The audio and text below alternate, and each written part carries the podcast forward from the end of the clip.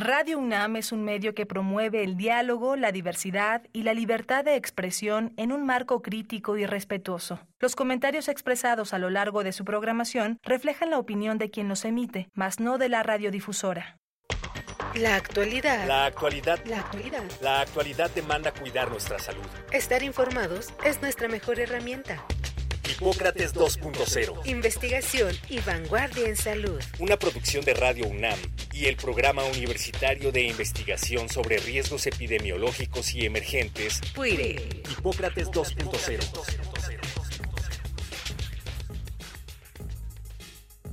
Hola, ¿qué tal? Bienvenidos a Hipócrates 2.0. Yo soy Mauricio Rodríguez, los saludo con muchísimo gusto como cada semana aquí en Radio UNAM. Qué bueno que nos están acompañando. En el programa de hoy vamos a platicar sobre un tema absolutamente fascinante porque pues lo estuvimos viviendo durante la pandemia. Los que ya nos dedicábamos a esto desde antes siempre estábamos volteando a verlo y con la pandemia quedó clarísimo la importancia de la información en salud y precisamente pues hoy tuvimos el, privilegio que nos acompañe el doctor Dwight Daniel Dair Leal que pues ha sido el responsable del, área de la Secretaría de Salud, donde se maneja toda la información en salud. Pero pues mejor vamos a escuchar su cápsula curricular y despuesito comenzamos.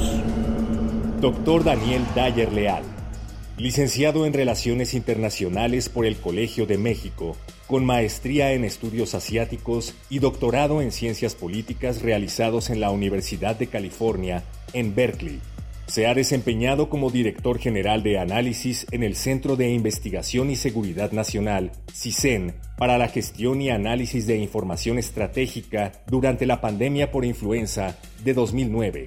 Ha sido profesor en el Centro de Investigación y Docencia Económicas, CIDE, y en instituciones de educación superior. Actualmente es director general de Información en Salud de la Secretaría de Salud área que asesora y evalúa los criterios y procedimientos en captación, producción y difusión de información estadística. Colaboración conjunta con las disposiciones contenidas en la Ley General de Salud y la Ley de Información Estadística y Geográfica. Pues ya escuchamos el doctor Dwight Daniel Dyer Leal, que es nuestro invitado de hoy. Bienvenido, muchísimas gracias por aceptar la invitación. Muchas gracias, Mauricio. Al contrario, gracias por la invitación a ti. La, salud es fundamental, la información en salud es absolutamente fundamental para, desde luego, para un individuo, pero para un sistema de salud, para un país, para la vigilancia epidemiológica.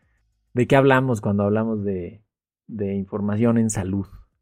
Pues mira, yo clasifico la información en salud en dos grandes cubetas. Una es la que ya mencionaste ahorita, que es la vigilancia epidemiológica, y la otra es la información, lo que llamamos propiamente información en salud, que se refiere a las consultas, la hospitalización, los hechos vitales, el gasto, etcétera. Entonces, bueno, hay estas dos grandes cubetas. La vigilancia epidemiológica, que se enfoca en identificar patrones, casos, pero también y principalmente patrones de enfermedades infecciosas o, o crónicas y estudiarlas desde un punto de vista social, es decir, no solamente participan médicos, también participan estadísticos, matemáticos, economistas, sociólogos, de todo tipo de, científico social. Y por el otro lado, la información en salud tiene pues varias vertientes, te digo, la primera es conocer cuántas consultas se dieron, quién dio qué consulta a qué persona, en qué unidad, de qué, para qué padecimiento, y los hechos vitales, es decir, saber cuántos nacimientos, hubo, que mamá tuvo ese bebé. Y también, por el otro lado, al final de, la historia, saber quiénes fallecieron, dónde fallecieron, de qué fallecieron. Y ahora estamos agregando información sobre discapacidades y algunas otras cosas que quizá podemos detallar un poquito más adelante.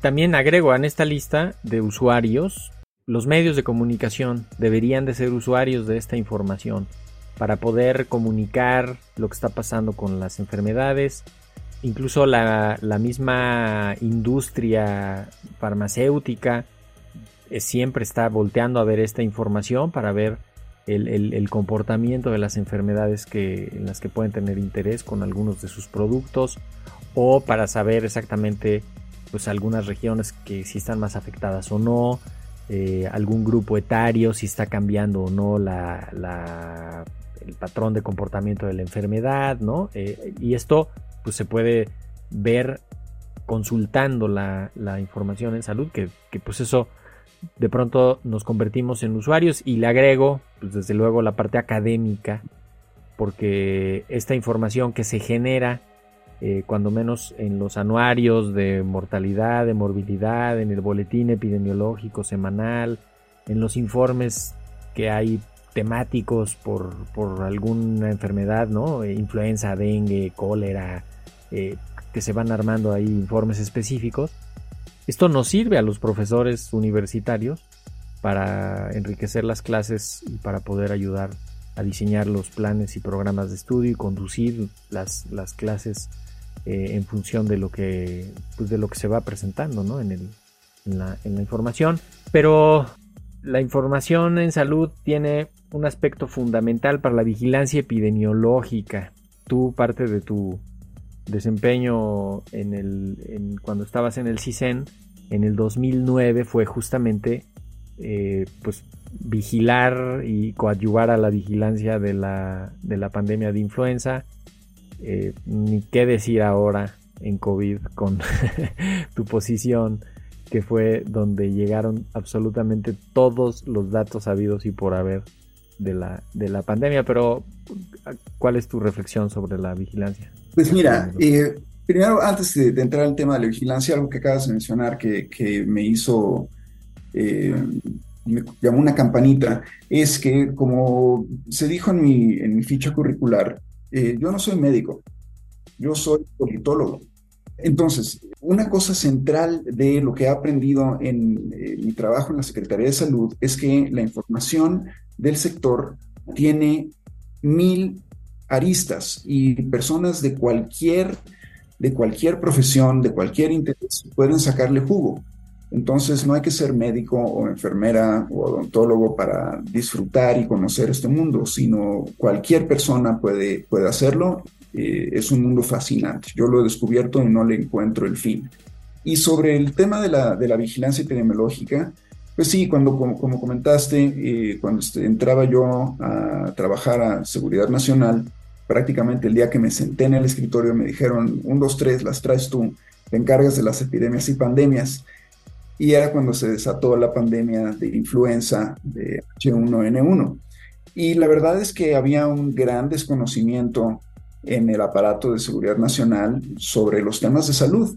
No se sabía si qué se tenía que hacer, qué información era la relevante, a quién pedirla, eh, cómo tratarla, cómo procesarla. Entonces, bueno, pues ahí hice mis pininos de epidemiólogo y la verdad es que fue una experiencia maravillosa porque tuve oportunidad de compartir los documentos que estaba de análisis que estaba yo haciendo y literalmente tomé un texto de epidemiología y el resto era sangre, sudor y lágrimas.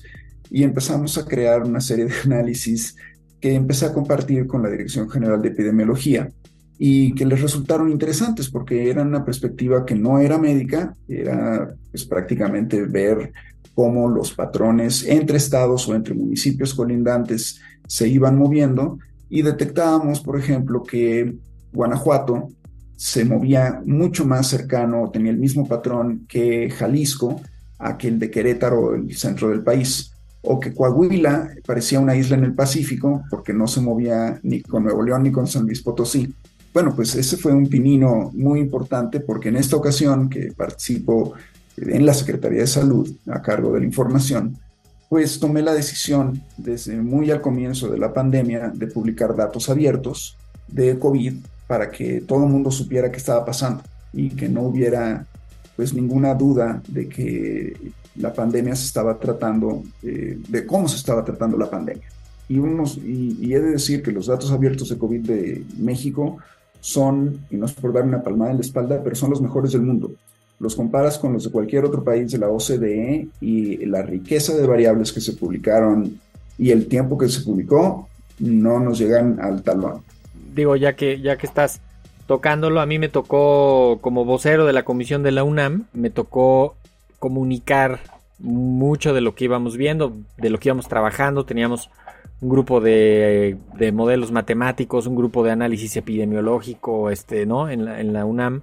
Y revisábamos esa información que sí estaba disponible. O sea, siempre tuvimos los tableros oficiales, los tableros que hicieron voluntarios por alguna profesión y la información ahí disponible en, tableros nacionales, internacionales, que eso nos permitió ir viendo cosas que pues a veces para unos quizá pasaban desapercibidas, pero para otros eh, identificaban algo.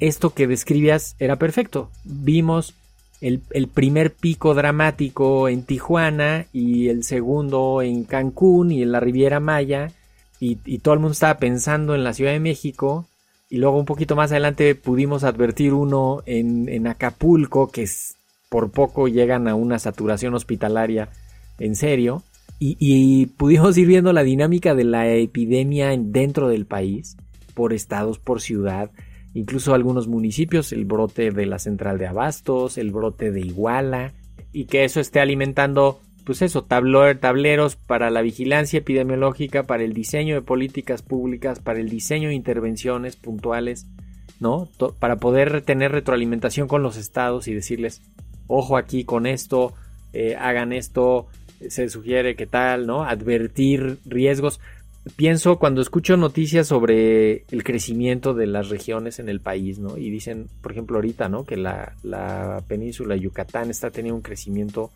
pues, desmedido, ¿no? O sea, el, crecimiento de Mérida, el crecimiento de la Riviera Maya, eh, han tenido un, un, asunto que mueve población para allá.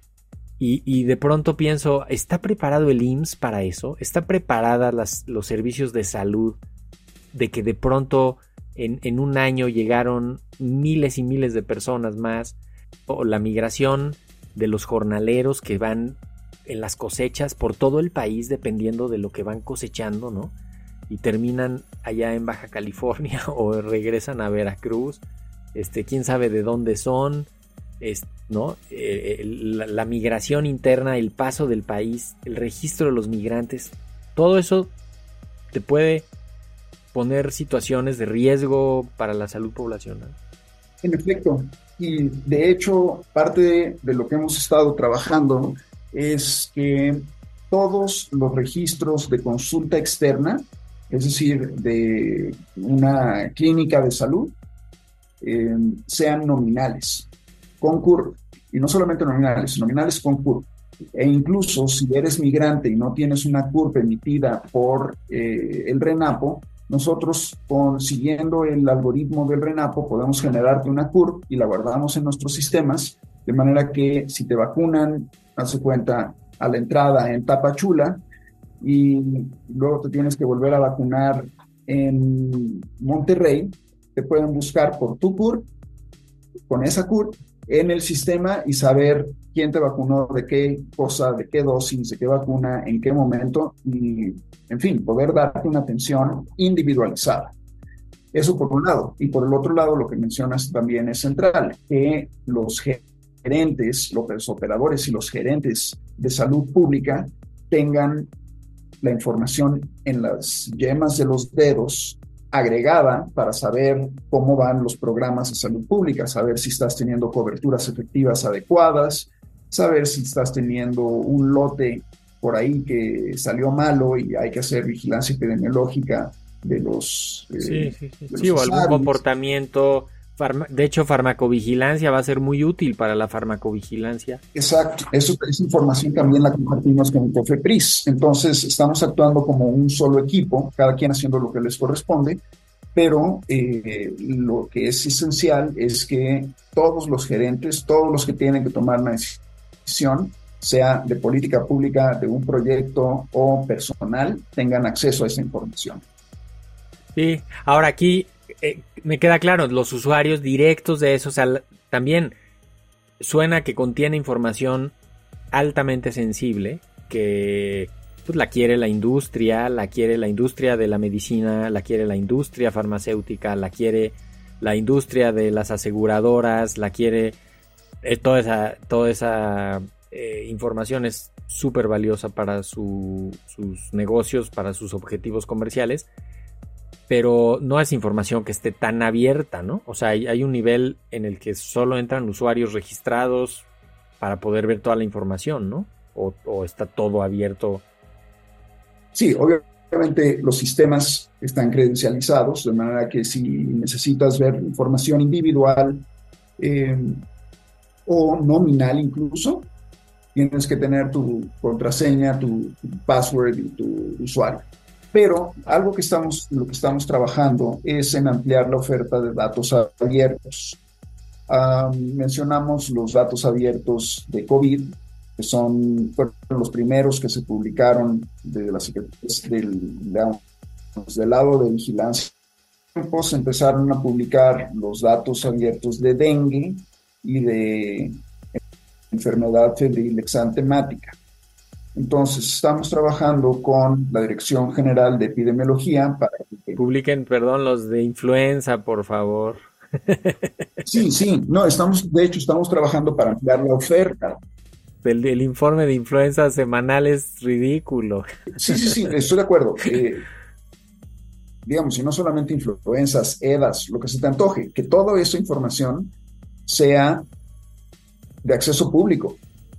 Sí, ahora los repositorios que, ya están, que puede consultar el usuario así general, eh, son eh, los anuarios de morbilidad y mortalidad, ¿no? el boletín epidemiológico, los informes de dengue, los informes de influenza. Sí, del lado de vigilancia epidemiológica, esos son los, productos, pero del lado de información en salud, si visitan, si nada más le das Google a DGIS, eh, DGIS, te lleva a la página de acceso de la DGIS y ahí vas a encontrar, eh, hoy tenemos tres botones y espero que a partir de, no sé, 10 días tengamos un cuarto botón. El primer botón te lleva a el uso de los cubos dinámicos, que es una tecnología que a mí no me gusta, yo creo que ya está bastante obsoleta, pero que sigue teniendo muchos fans. Pues hubo una generación que se formó con ellos, ¿no? sí, este, institucionales como eh, privados. Luego tenemos otro botón que son los tableros de consulta, que son los que mencionabas hace un ratito, que es, donde te agregamos y te mostramos la estadística de la Secretaría de Salud, eh, pues con unos gráficos muy sencillos. Y el último botón es el de datos abiertos. Y ahí también, ahí em, empiezas a, bueno, puedes ver, eh, la oferta todavía es limitada, puedes ver hospitalizaciones y algunas otras cosas, pero lo que quiero hacer es que también eh, toda la información que se registra en DGIS se, esté disponible en formato de datos abiertos. Obviamente no puede estar toda eh, individualizada como está la de COVID, porque pues, en COVID estamos reportando caso por caso. Y eso pues este, se lleva mucho tiempo, dinero y esfuerzo eh, mantenerlo andando. Eh, entonces, bueno, pues estaremos publicando información de vacunación, del programa de vacunación universal, que será agregada por algunos grupos etarios eh, y las principales variables sociodemográficas y obviamente el tipo de vacuna, etcétera. Eh, pero pues lo mismo quiero, quiero que hagamos con los nacimientos, con las defunciones, con las consultas externas, con toda la información del sector salud y de todas las instituciones, que ahí, bueno, pues ahí, tenemos que los que de adelante, los de adelante corren mucho y los de atrás se quedarán. Eh, y la Secretaría de Salud, por lo general, es la que mejor eh, registra y comparte los datos que ahora en el futuro cercano será el OPD IMSS Bienestar quien se haga cargo de generar esa información y entregarla a la Secretaría de Salud. Y luego hay otras instituciones que corren más atrás.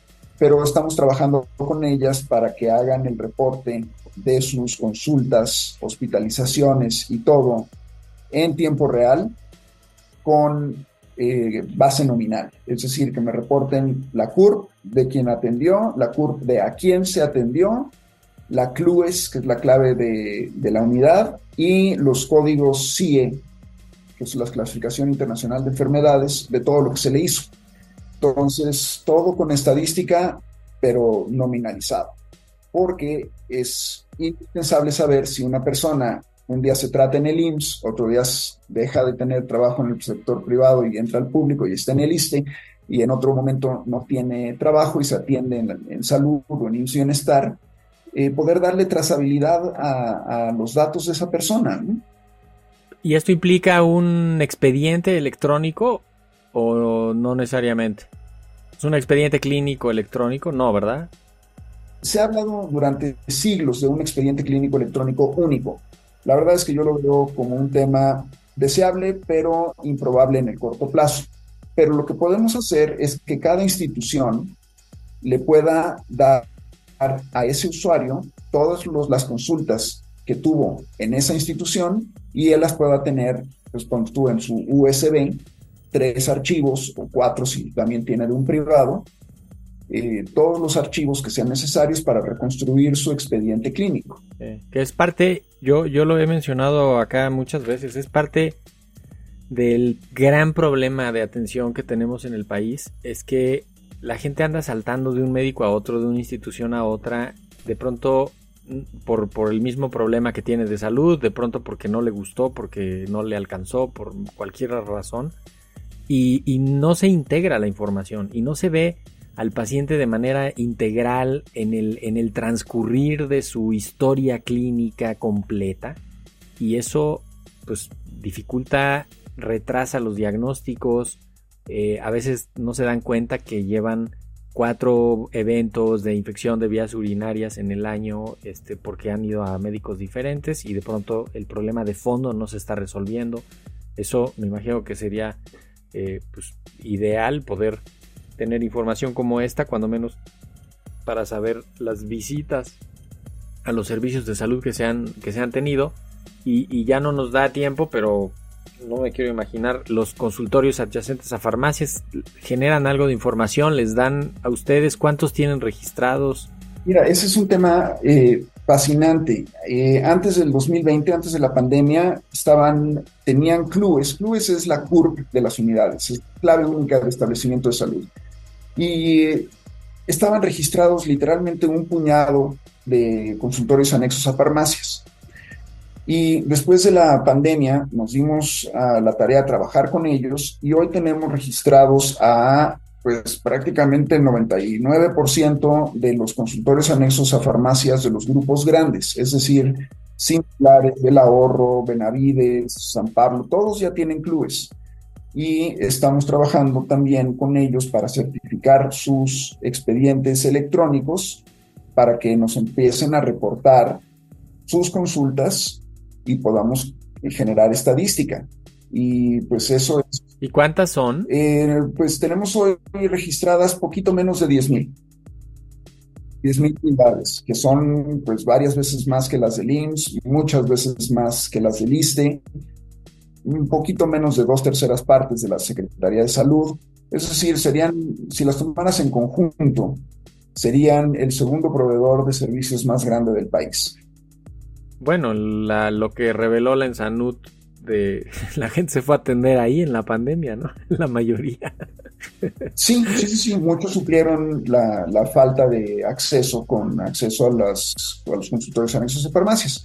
Pero bueno, el tema central de esto que te comento es que pues yo espero que en el próximo año nos empiecen ya a reportar los consultores anexos a farmacias para que tengamos estadística sectorial completa, que nunca se ha tenido antes. Bueno, pues con eso nos, tenemos que ir. Tú hay Daniel Dyer Leal. Eh, nos pusiste muchísima información, qué bueno, qué padre qué complicado es el, asunto de la información en salud, pero pues ya lo trajimos para acá, ya lo tocamos, seguramente te estaremos buscando para, ampliar algo de la información. Eh, ¿Con qué idea te quieres despedir, Dwight? Pues mira, tengo una cuenta de Twitter que no uso mucho, pero eh, uso de, vez en cuando para dar a conocer temas de relevancia, no solo para el sector, sino de información y análisis que es arroba de his Dyer, de Y-E-R, como mi apellido. Y pues si quieren, eh, tengo como cuatro seguidores, así es que si les interesa. Y pues, seguro con, con, este programa te van, a, te van a seguir varios y ahí está la información. Y desde luego ya lo decías en la página de la de GIS, gov.mx, ¿no? Exacto, y los datos abiertos de vigilancia epidemiológica. Esos serían los tres puntitos, los tres puntales. Pues muchísimas gracias, Dwight, por haber estado acá en Hipócrates 2.0. Al contrario, Mauricio, muchísimas gracias a ti y un saludo a todo el auditorio. Y con eso nos vamos. Se nos vino el tiempo encima una vez más, pero pues qué interesante toda la información de salud. Ya, ya vimos de dónde viene y a dónde va. Esperamos que el programa les haya gustado, que nos acompañen la próxima semana. Yo soy Mauricio Rodríguez. Quédense en sintonía de Radio UNAM con la experiencia sonora a continuación. Hasta la próxima. Hipócrates 2.0 es una producción de Radio UNAM y el Programa Universitario de Investigación sobre Riesgos Epidemiológicos y Emergentes, PUIRE, coordinado por el doctor Samuel Ponce de León. Te esperamos la próxima semana. Hipócrates 2.0 Radio UNAM. Experiencia sonora.